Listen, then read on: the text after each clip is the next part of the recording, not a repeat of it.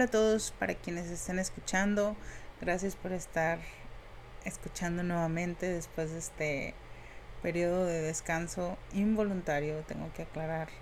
Eh, se nos atraviesa la vida y pues perdimos la regularidad que teníamos la intención de, de conservar de episodio tras episodio.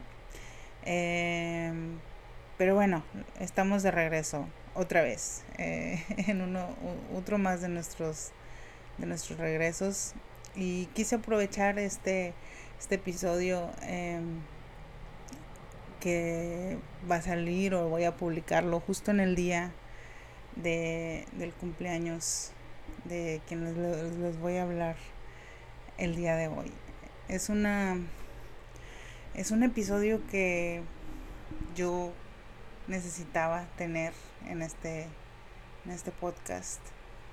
Eh, pero de alguna otra manera no había encontrado la, la, oportunidad o la fecha o no sé, siento que yo me, me boicoteaba a mí misma para decir no, el otro año o en su aniversario luctuoso.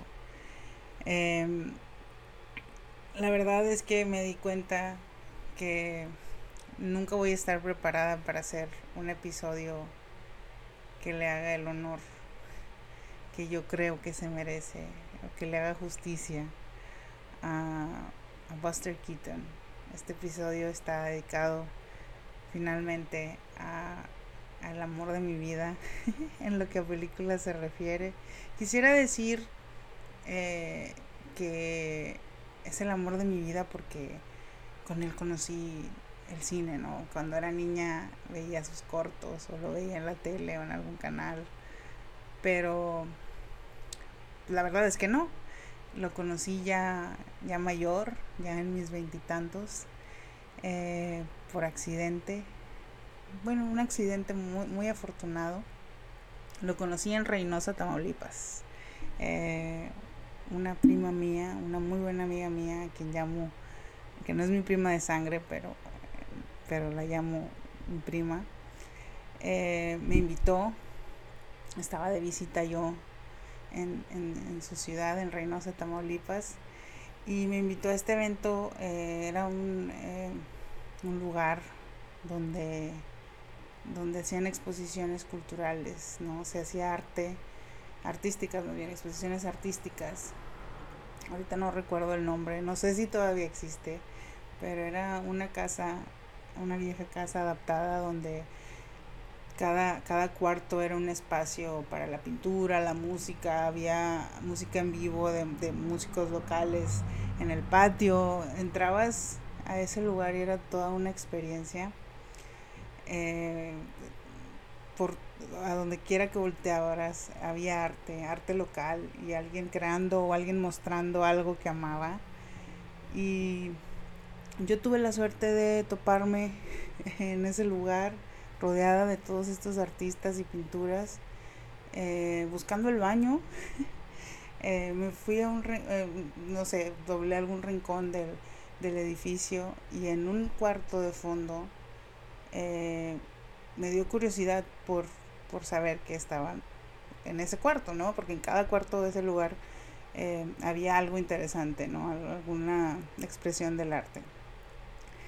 Y cuál fue mi sorpresa que al abrir la puerta estaban proyectando, era una muy pequeña sala de proyección de cine, eh, con unas cuantas sillas, era un cuarto muy pequeño, la pared no tan grande, pero ahí se estaba proyectando.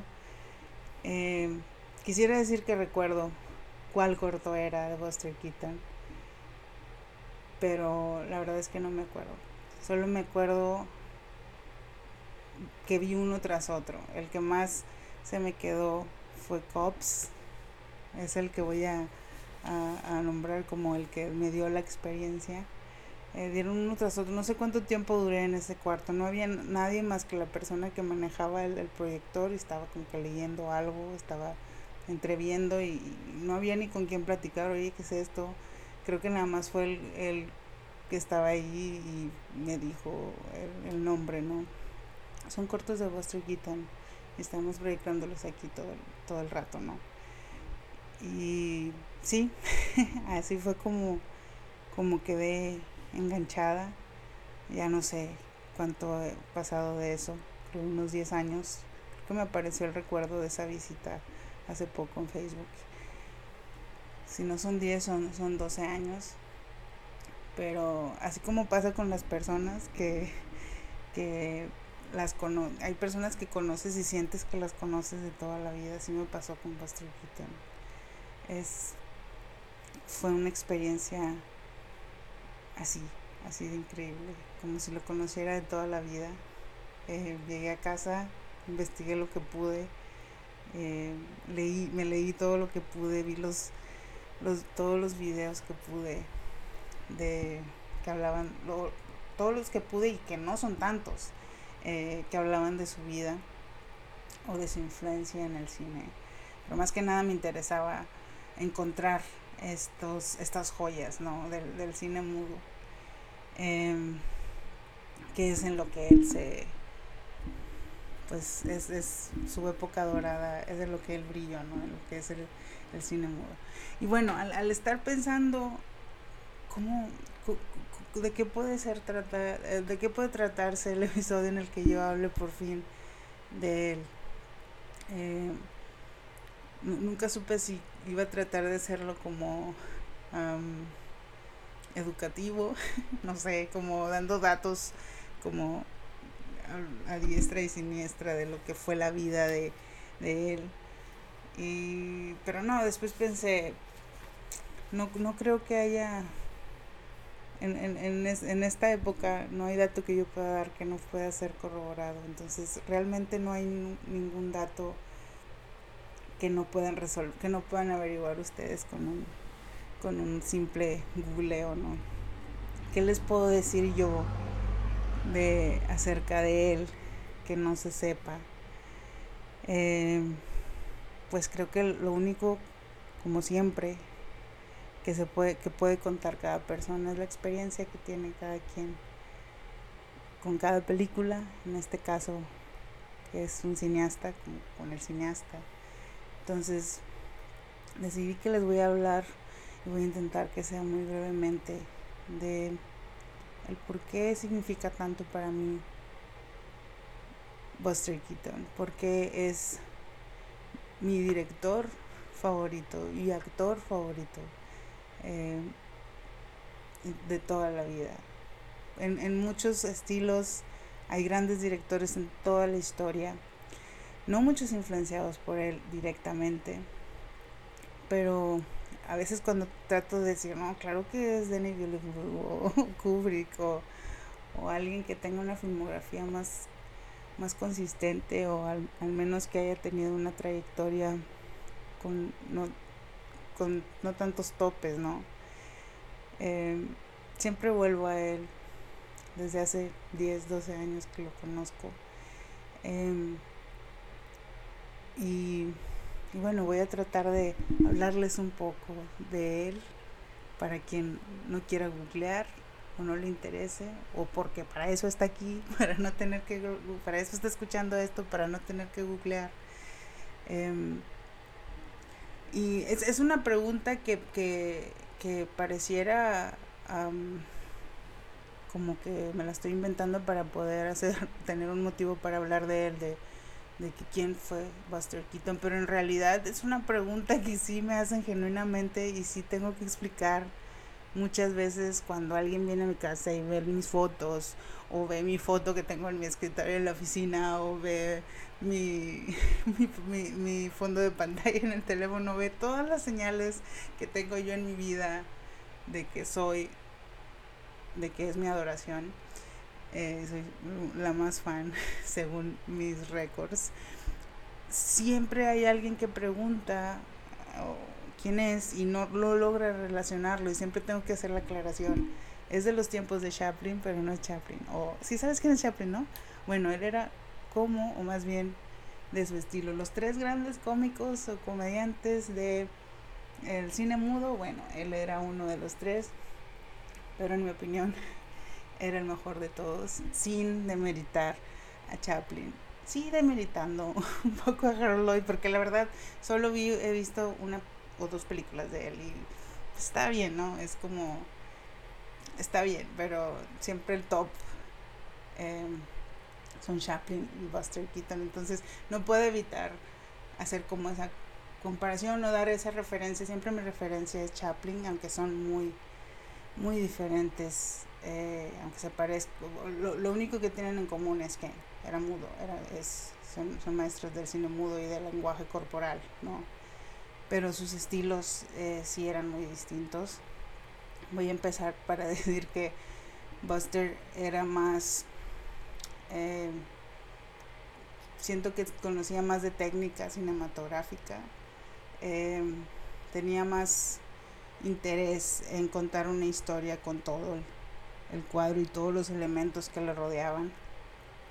Que Chaplin, que él era un muy buen contador de historias basado más en los personajes o tal vez era como más introspectivo en sus personajes, aunque no hablaran, tenía como una manera de, de enfocarse más como en lo emocional eh, de sus personajes o de sus protagonistas o de las o el, o el efecto emocional de las situaciones que creaba, ¿no? Eh, en ese sentido sí podríamos decir que Chaplin era más profundo como en el sentido emocional pero Buster era más un genio del, de lo estilístico, del, del, del movimiento, de causar, no, no de retratar emociones, sino de causarlas en el público. Él estaba consciente de que de, de, nosotros como cuarta pared, ¿no? de su audiencia. Y eso, eso le, le, nació, probablemente, nació con él, porque él nació y creció en un escenario hijo, sus ambos padres, eh, su, su, papá Joe Keaton, su mamá Mayra, eh, eran eh, intérpretes, eh, performers, no sé por qué se me fue la palabra decir en español, soy muy sangrón, pero así me pasó. Em, ellos actuaban en, en vaudevilles, lo que se le conocía como vaudevilles, que eran como teatros muy populares en, a finales del siglo del siglo XIX, en, que fue cuando nació Buster, eh, del siglo XIX, principios del, del siglo XX. Eh, su papá y su, eh, su papá, sí, Joe, Joe era el que eh, estaba encargado de un teatro de medicinas. Esto era como algo muy común en esos tiempos, eran eran eh, pequeños shows errantes, ¿no? Que iban de pueblo en pueblo dando estos espectáculos y vendían medicinas no patentadas en, a, la gente, ¿no? Era, era, la manera en que, en que la gente, pues, no sé, como que tenían a su alcance este tipo de, de productos, cuando pues antes no, no se podía viajar tan fácil a las grandes ciudades y todo. Pues bueno, eh, eran este tipo de, de, de, de shows eh, se llevaban y se eran, como side shows, ¿no? Cumplían las dos funciones eh, de venta de, medicamentos y aparte tenían un show.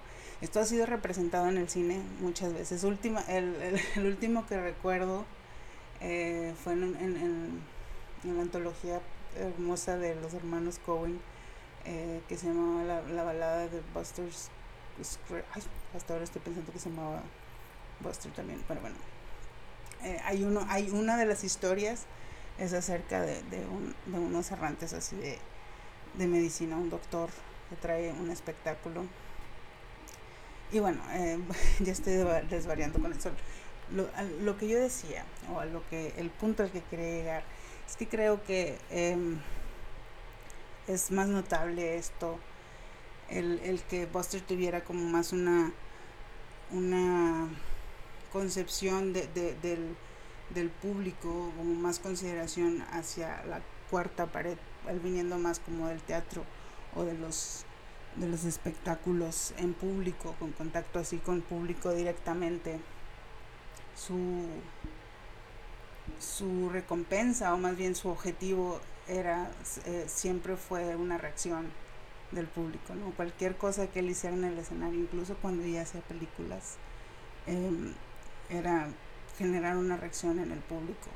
Y era como que los aplausos eran su, su combustible su mejor eh, resultado de lo que sea que hiciera. Y bueno, ya me he enfocado demasiado en decirles cómo es que yo lo conocí, o al menos darles como una idea. Eh, la razón por la que aproveché este mes de octubre, este, este episodio nuevo que cae justo en las fechas de su cumpleaños, que es el 4 de octubre. Él nació el 4 de octubre de 1895.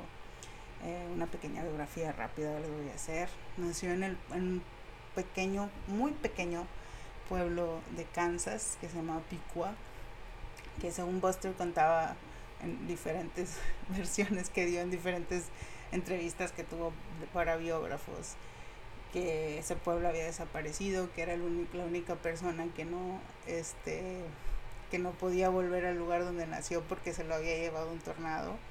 Em, eso lo investigué algún día y pues resulta que sí, todavía existe, es un pueblo muy pequeño, como de unas 150 personas, 200, pero sí existe.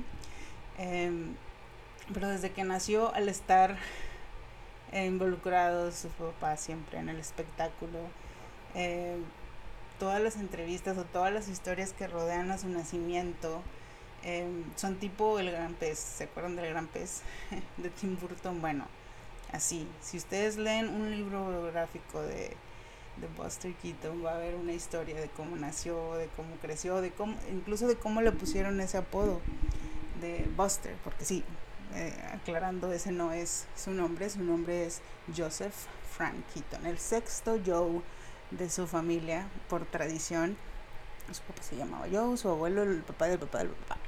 Em, pero cuenta una de las leyendas que contaban sus padres y contaba él y eran muchas versiones diferentes en diferentes entrevistas contaban versiones que siempre les cambiaba algo, ¿no? Pero la más consistente o la que más predomina de esas versiones es que cuando Buster tenía que seis meses o algo así, em, sus papás se descuidaron por algo, em, nada más escucharon como un golpe y fueron y se asomaron y era Buster que se había caído por las escaleras y había caído sentado, ¿no? Sin ningún rasguño. Y cuentan que en ese momento quien viajaba, ellos viajaban en su compañía con Harry Houdini, que después fue como muy el escapista súper famoso. Y él dijo algo así como que, oh, some Buster he took, o algo así, como que ese qué, qué golpazo, ¿no? Es como decir qué golpazo o algo así, creo, en español. Y, y sí, era como que el, la hazaña de, de, caer es un buster. Y, y sí, y eso, eso es la leyenda más consistente o la más repetida de cómo él obtuvo su apodo. Después de eso su papá le llamaba así Buster, en vez de Joe, que era su nombre, ¿no? Y sí, así como esa leyenda, muchas historias eh, su familia contó durante su vida y él mismo de cómo desde su infancia estaba eh, perseguido por los accidentes. Él, él, buscaba, de hecho, en algunos, leí en un libro biográfico, en algunas entrevistas, que él buscaba el gran accidente, ¿no? Él, él veía el mundo como como una máquina y él, se movía con ella, más o menos así lo describía, ¿no? Pero siempre había como, él siempre tenía que estar como en guardia para, para moverse con ella, ¿no? Y como todas las máquinas tienen fallas, y esas fallas eran los bellos accidentes que él aprovechaba, que es lo que creaban todos sus, sus sus eh, caídas, todo, todo lo que eran sus stunts, ¿no? Eh, todo lo, que usaba para hacer reír o para contar una historia, eran producto de, su coordinación con la máquina, ¿no? Él usaba esa palabra mucho.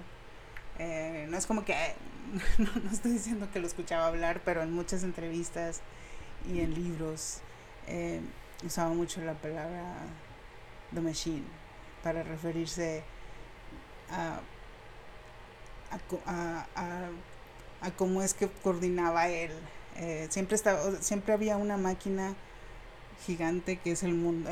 para, para Buster el mundo era una máquina gigante y se, se apoyaba de pequeñas máquinas que él podía controlar, eh, ya sea un tren, eh, un, tren enorme cayendo acá de, de un puente o una casa cayéndose la pared de una casa o una moto cayéndose a pedazos o ir corriendo o, o las piedras corriendo detrás de él. Todo era parte de una maquinaria del mundo que misteriosamente y es lo que lo hace un genio parecía que solo él sabía cómo funcionaba no eh, ahorita tenemos en estos tiempos tenemos a muchos bueno ya varios actores que son famosos por ser sus por hacer sus propias acrobacias sus propios sus propios stunts empezando por Jackie Chan que claro si buscan si lo conocen y, y saben de él claro que su referencia eh, principal va a ser Buster. Es una de sus inspiraciones mayores. Eh, Tom Cruise últimamente, con, bueno, no últimamente, ya lo hace desde hace muchos años, pero últimamente se ha hecho notable, o sea, se ha eh, enfocado mucho los comentarios que hay sobre él en cómo él hace sus propios no tiene doble, vaya. Él hace sus propias acrobacias y sus stunts. Y aunque él nunca lo ha dicho, pues es, es producto de, de, de Buster, ¿no? De, de, ahí vienen. Él fue el primero que, que no usó dobles, todos sus stunts. Los hacía todos, eh, los creaba él mismo. Él contaba, era, ese era su máximo talento, contar historias a través de la movilidad de su cuerpo y de, sus reacciones. Em, y por esto mismo em, también tiene eh, algo característico de él es su cara inexpresiva. The Great Stone Face, se le conocía en inglés, el gran cara de piedra. Em, porque sí, todo, todas sus expresiones siempre eran reacciones de su cuerpo, no de su rostro. Y es increíble cómo alguien con una, una expresión tan dura eh, puede hacerme reír cada vez, aunque haya visto un montón de veces sus cortos. Em, espero estar transmitiendo y no nada más divagando el, el por qué,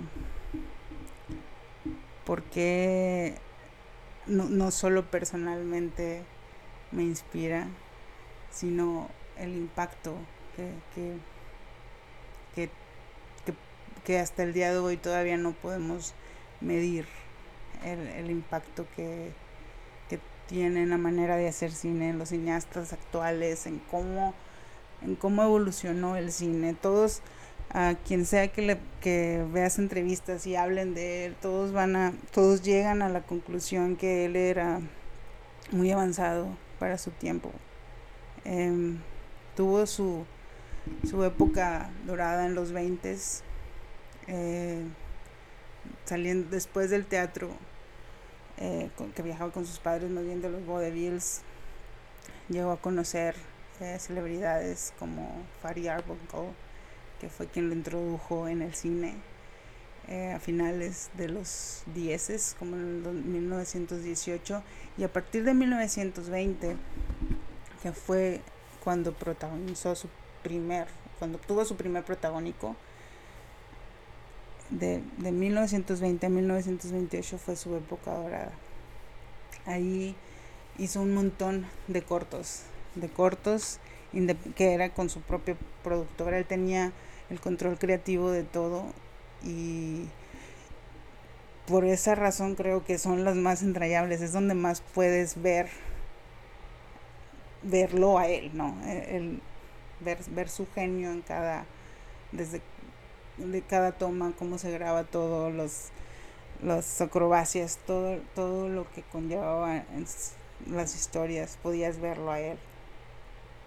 Em, muchos, eh, incluso todos los que me pregunten y, y, no, y crean no conocer quién, quién es Buster Keaton, eh, sí, tienen, deben uh, si han visto alguna vez una imagen en la televisión, seguramente han visto eh, sus escenas más características o sus escenas o sus escenas icónicas o una reproducción de una escena icónica de él que fue inspirada porque ha sido eh, referenciado en el cine moderno un montonal de veces en pequeñas proporciones son más grandes eh, pero hasta el día de hoy sigue siendo una referencia y hay cosas que no que todavía eh, maravilla pensar cómo hizo eso en esos años con, con,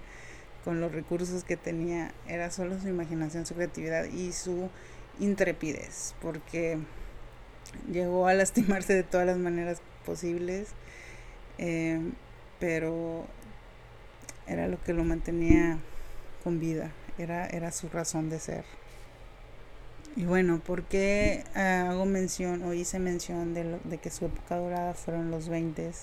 Porque lo que Buster llamó el más grande error de toda su vida y de toda su carrera, lo que catapultó más bien, lo que hundió su carrera para siempre, ocurrió en 1928, justo antes, antes de que llegara el cine sonoro a Hollywood. Él ya había ya había firmado su fin, o más bien el, el deterioro de su carrera al firmar con MGM, eh, para lo que sus amigos, o más bien colegas, eh, Charlie Chaplin em, y Harold Lloyd, le, le aconsejaron eh, muy insistentemente que, no hiciera, que no se diera sus derechos, que no les diera el poder a la productora, que, se, que siguiera independiente. Em, mm, le, aconsejaron eso, pero él, por cuestiones de que sentía que no estaba teniendo el éxito que ya debía de tener alguien con, con las películas que llevaba, al ser independiente y pues aconsejado un poco porque por su cuñado que era el que el que era el que administraba sus, asuntos de su productora eh, pues firmó. Firmó con MGM y perdió la total independencia creativa no era todo tenía que pasar por los ejecutivos y eso aunado a que, pues, bueno, ya no disfrutaba hacerlo porque no tenía la total libertad. Y a eso se une en los años 30, el 31, eh, pues la aparición del, cine sonoro para, que para el que él también tuvo ahí pues dificultades de para adaptarse. Y creo yo que más más que nada por por el hecho de que no tenía independencia de lo que trabajaba. Él trabajaba en lo que la productora lo asignaba y le pagaba y le decía vas a hacer estas tres películas este año y, él tenía que hacerlas. Eh, y al no tener independencia creativa y al, al, no dejarlo manejarlo como se hacían, pues él no lo disfrutaba y al no disfrutarlo, pues todo estaba destinado a fracasar. Pero bueno, afortunadamente Em, estos años dorados que tuvo nos dejaron, algunos se han perdido, pero nos han dejado, nos dejaron para siempre eh, unos de los eh, cortos y cortometrajes y largometrajes más icónicos. Em, quien sea que busque la historia del cine se va a topar con más de un ejemplo eh, de obra de, de, de Buster Keaton eh, voy a aconsejarles, bueno, voy a darle los nombres más famosos, eh, que lo, más genial de todo es que la mayoría puede encontrarse en YouTube o en Vimeo o en canales eh, de, streaming de videos, que son muy viejos, ya los derechos ya están cedidos, ya no, ya no hay tanto problema por eso. entonces se pueden encontrar, la mayoría los pueden encontrar en YouTube. se pueden encontrar en DVDs de colección, juntos, así, donde vienen varias películas, pero es lo genial. Si quien quiera que, quiera conocer a Buster Keaton solo tiene que teclear ahí en el search bar de, de YouTube y los van a encontrar. Ya les había mencionado Cops, que fue mi primer eh, encuentro con él, cuya escena eh, eh, icónica es donde lo van persiguiendo, corriendo los, una escena donde van persiguiendo los policías a pie y él para escapar se gancha de un camión y sale volando. Esa escena ha sido, creo que en Spider-Man, una de las Spider-Man lo, lo replicaron Jackie Chan también lo replicó en alguna película. Ese es, uno de sus momentos eh, icónicos. Y hay otro corto que se llama One Week, eh, que es de los primeros, en 1920. Eh, trata de, no sé, de, un, matrimonio que tiene apenas una semana de casados y todo le sale mal con la construcción de su casa. Em, estoy tratando de pensar en una escena icónica ahí, pero realmente todos lo son, todo el corto, todo ese corto está, está hermoso. Y la casa eléctrica, que también es una joya de ingenio en la manera como, como hace que funcionen o, o, o, eh, todas las dinámicas de, cuando están cenando. De hecho, también es muy famosa la escena donde están comiendo y se pasan la sal con un cordón.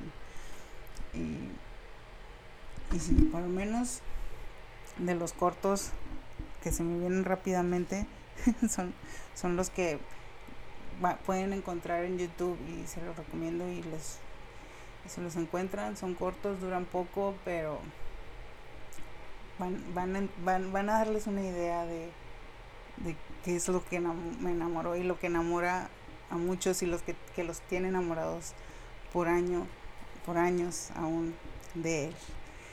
Y, pues bueno, si no, si no lo eh, puede que no sean eh, tan conocidos como las películas de Chaplin, pero sus largometrajes. Eh, el, más, el más mencionado, el más famoso y que de hecho tiene el récord de ser de tener una de las escenas. Esa película tiene el récord de tener la, escena más cara en la historia del cine mudo, que es El General. Está, es una historia que está contada en la, durante la Guerra Civil. Es un, capitán de tren eh, que, que le es secuestrado por los por los soldados contrarios del norte. Él está acá en los confederados, en los malos de Estados Unidos, malos entre comillas, porque es así como se tratan. Em, y pues eso secuestrado su tren y pues bueno, toda la película va de que él trata de recuperarlo y a la vez a su amada, ¿no? Eh, esta, esta eh, película tiene una escena donde el tren cae de un puente y esa es, eh, tiene el récord de ser la, escena más cara de la historia del cine mudo en Estados Unidos. Y, y bueno, eso no, ahorita se oye como que wow, es espectacular, pero en esos tiempos no fue muy bueno para Buster porque se gastó mucho dinero en la película y en, en, esa escena y en la película en total y no tuvo el éxito en taquilla que se esperaba.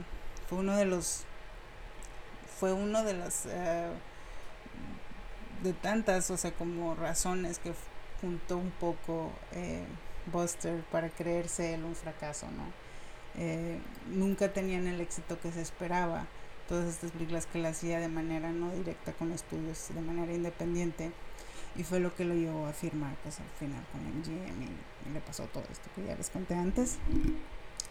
Pero sí The General. The General es tal vez la es la más famosa, al menos es la más reconocida entre entre los cineastas y los actores. Casi siempre si entrevistan a alguien hablando de él, la va a mencionar como su favorita. Era la favorita de todo el mundo de Orson Welles, que eso ya es decir algo, porque Orson Welles es el favorito de muchos eh, cinéfilos y cineastas americanos, por lo menos norteamericanos. Entonces, pues sí, es un referente, sin duda, para los que hacen cine. Y aunque no es mi favorita, mi favorita, eh, estoy tratando de de ser justa, porque siempre he estado peleándome conmigo misma entre Sherlock Jr. de 1924 y Nuestra Hospitalidad de 1923. Em, por Sherlock Jr. es también tiene una escena muy icónica donde Buster rompe la cuarta pared y es una cosa bella que iba a tratar como de describírselas, pero es, muy visual, es obviamente cine mudo, entonces eh, sí, voy a decir en este momento y que quede aquí grabado, Sherlock Jr. es tal vez mi, mi, mi, mi película favorita de, de, Buster. Em, es, no sé, tiene todo, es, tiene todo y sin decir mucho. Es, que ahorita lo que estoy diciendo es básicamente la esencia del cine mudo, ¿no? Y en nuestra hospitalidad, que es mi segunda favorita, eh, esta tiene una particularidad, es una, está basado, no vagamente, tiene muchos elementos de una eh, rivalidad muy famosa en, en, Estados Unidos, que era de los Hatfields y los McCoys, eh, los tiempos del, del viejo este, era, es una de las, de las eh, es parte de la historia norteamericana, una de las rivalidades tipo Romeo y Julieta, pero en vaqueros, ¿no?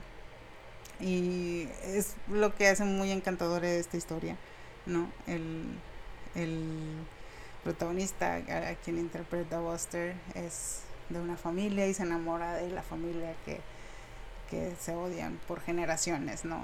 Que la chica pertenece a esa familia, entonces eh, pues sí, es un poco de Roma y Julieta aunado a un montón de, escenas graciosas y, y, e ingeniosas, ¿no? Y, y bueno, quería darles una lista, no sé si eso fue una lista, siento que ya estoy divagando como siempre, pero no quería dejar el si quieren, eh, no quería dejar que estuviera este, tener este podcast y nunca hacer un episodio de Buster. Perdóname, Buster. Seguro te merecías algo mejor, pero en esta vida cansada de adulto pudimos, solo pudimos hacer este espacio.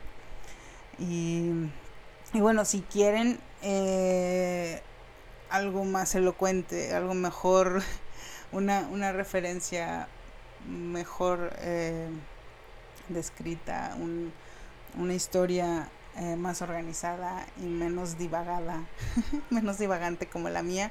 Peter Bogdanovich, el cineasta que falleció recientemente, eh, en 2018 hizo un, ah, un documental que se llama The Great Buster, A Celebration, y es, es realmente para está hecho, ah, está construido muy bien para quien apenas quiere conocer a Buster. Es como que un resumen de su vida eh, muy bien hecho y tiene invitados muy famosos. Está Johnny Knoxville ahí, que claro, o sea, después que vi que está Johnny Knoxville, dije, claro que alguien como Johnny Knoxville admira a Buster Keaton, claro. Claro, aunque ya en estos tiempos es como que el slapstick, que así es como se llama, como su estilo de comedia que es más corporal, este, es, es, son movimientos del cuerpo exagerados, violentos, caídas, golpes, es, es violento y exagerado. Eh, pues claro, es, es, es Johnny Knoxville es, como que la versión moderna de lo que hacía Johnny Knoxville y todo Jackass es la versión moderna y aumentada de lo que de lo que Buster inició, ¿no? Entonces sí, este este documental si pueden verlo, véanlo. Eh, y les juro que les van a quedar ganas de ver todo, toda la, la, filmografía. Em, que espero haber logrado yo, aunque sea un poco, eh, con, con, estas, en estas redundancias, en, toda, en toda esta redundancia que es este episodio.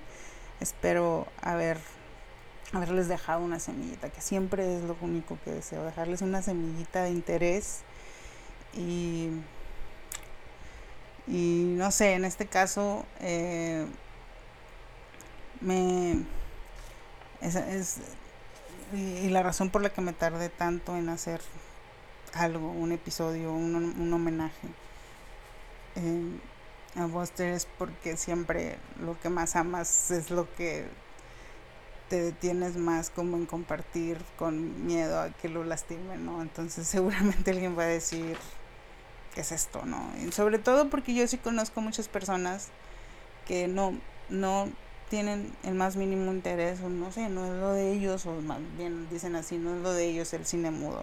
No sé, es como que si ya tenemos toda la tecnología, porque voy a no sé, son personas que nunca personas que nunca voy a comprender, pero que estoy segura que si tuvieran como este acercamiento a a este tipo de cine, pues no sé, es parte de la historia de cine, del cine, y sí, algunas cosas las ves en contexto.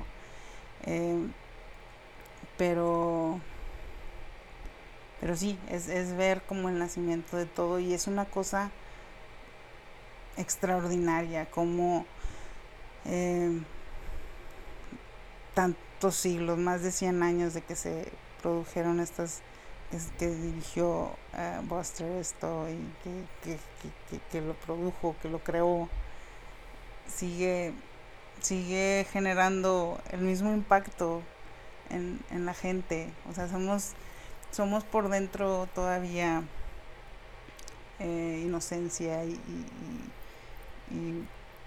alegría, no sé, todavía tenemos algo muy básico dentro de nosotros que puede disfrutar lo más básico de, lo que, es lo que Buster tenía para ofrecernos.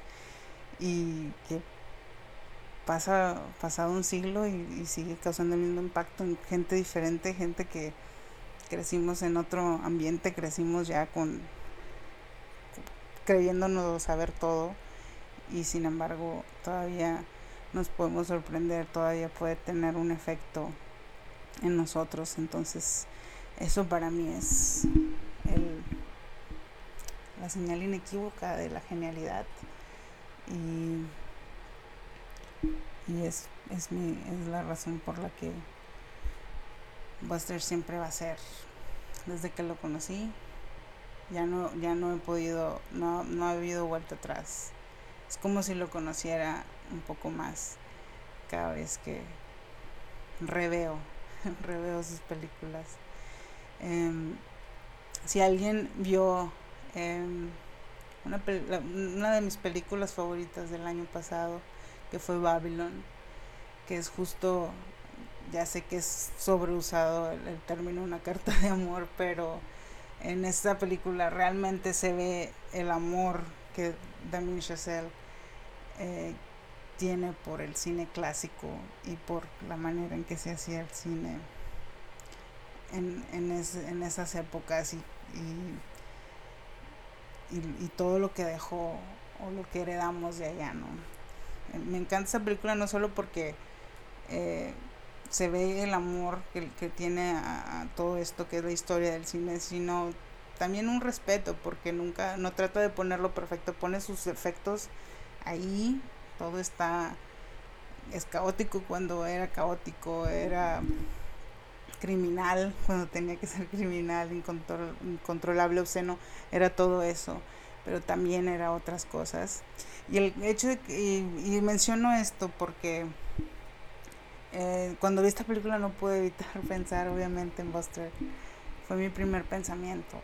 Eh, eh, Brad, el personaje de Brad Pitt que es interpreta una estrella del cine mudo que no logra adaptarse al cine sonoro y que va perdiendo como su relevancia de poco y va viendo como su figura va me lo recuerdo mucho. No son exactas sus, sus historias, solo lo del cine mudo y la transición y el alcoholismo, eh, pero, pero sí, es, es como, como que ese acercamiento a la historia te, te da como una, una visión más amplia de, de lo que es el cine ahora, ¿no? y aparte es, es un poco esperanzador que siempre el tener ese, ese refugio, ¿no? No importa qué tan mal esté el mundo, como el, cine siempre es un refugio, pero más mal que estén las cosas, por más mal que esté la industria, por más que haya huelgas o lo que tú quieras y de que tal vez perdamos por mucho tiempo el, el poder ir al cine o no sé, muchas cosas que son inciertas en, en este tiempo. Siempre podemos volver al origen y sabemos que lo vamos a disfrutar y sabemos que eh, nos, va a hacer, sentir como hizo sentir al primer, la primera persona que, que pagó en el siglo XX. Siglo de distancia y, y lo básico sigue igual. Y, y, bueno, no sé, espero no haber terminado muy sentimental. Espero que hayan llegado hasta aquí para empezar. Em, este episodio solo es para desear un feliz cumpleaños a Buster, a donde, en cual, donde sea, en cualquier lugar del éter en que se encuentre, seguro está haciendo un gimmick, un, una marometa o está haciendo reír a alguien con, con, con, una, con un movimiento increíble y que solo él, él pudo lograr, ¿no?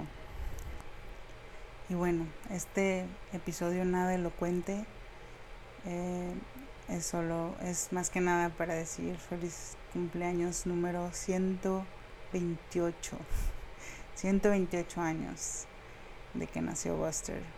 Y estoy eternamente agradecida y sé que no soy la única eh, por esto. Long live Buster. gracias, gracias por escuchar. Y por favor, si ustedes también son fans, si ya lo conocían, si tienen algo que compartir eh, respecto a su relación personal, porque cada quien pensamos que tenemos una, una relación muy personal con, quienes somos fan, fans, ¿no? Entonces me gustaría que escriban y que me cuenten. Y si lo descubrieron gracias a que escucharon este episodio, pues con más razón quiero saber qué piensan, si les gustó, si lo que sea, ¿no? Y pues bueno, ya estamos de vuelta, esperamos la próxima semana estar con un episodio nuevo. Y pues bueno, nos vemos en el cine y nos escuchamos a la próxima. Gracias y chao.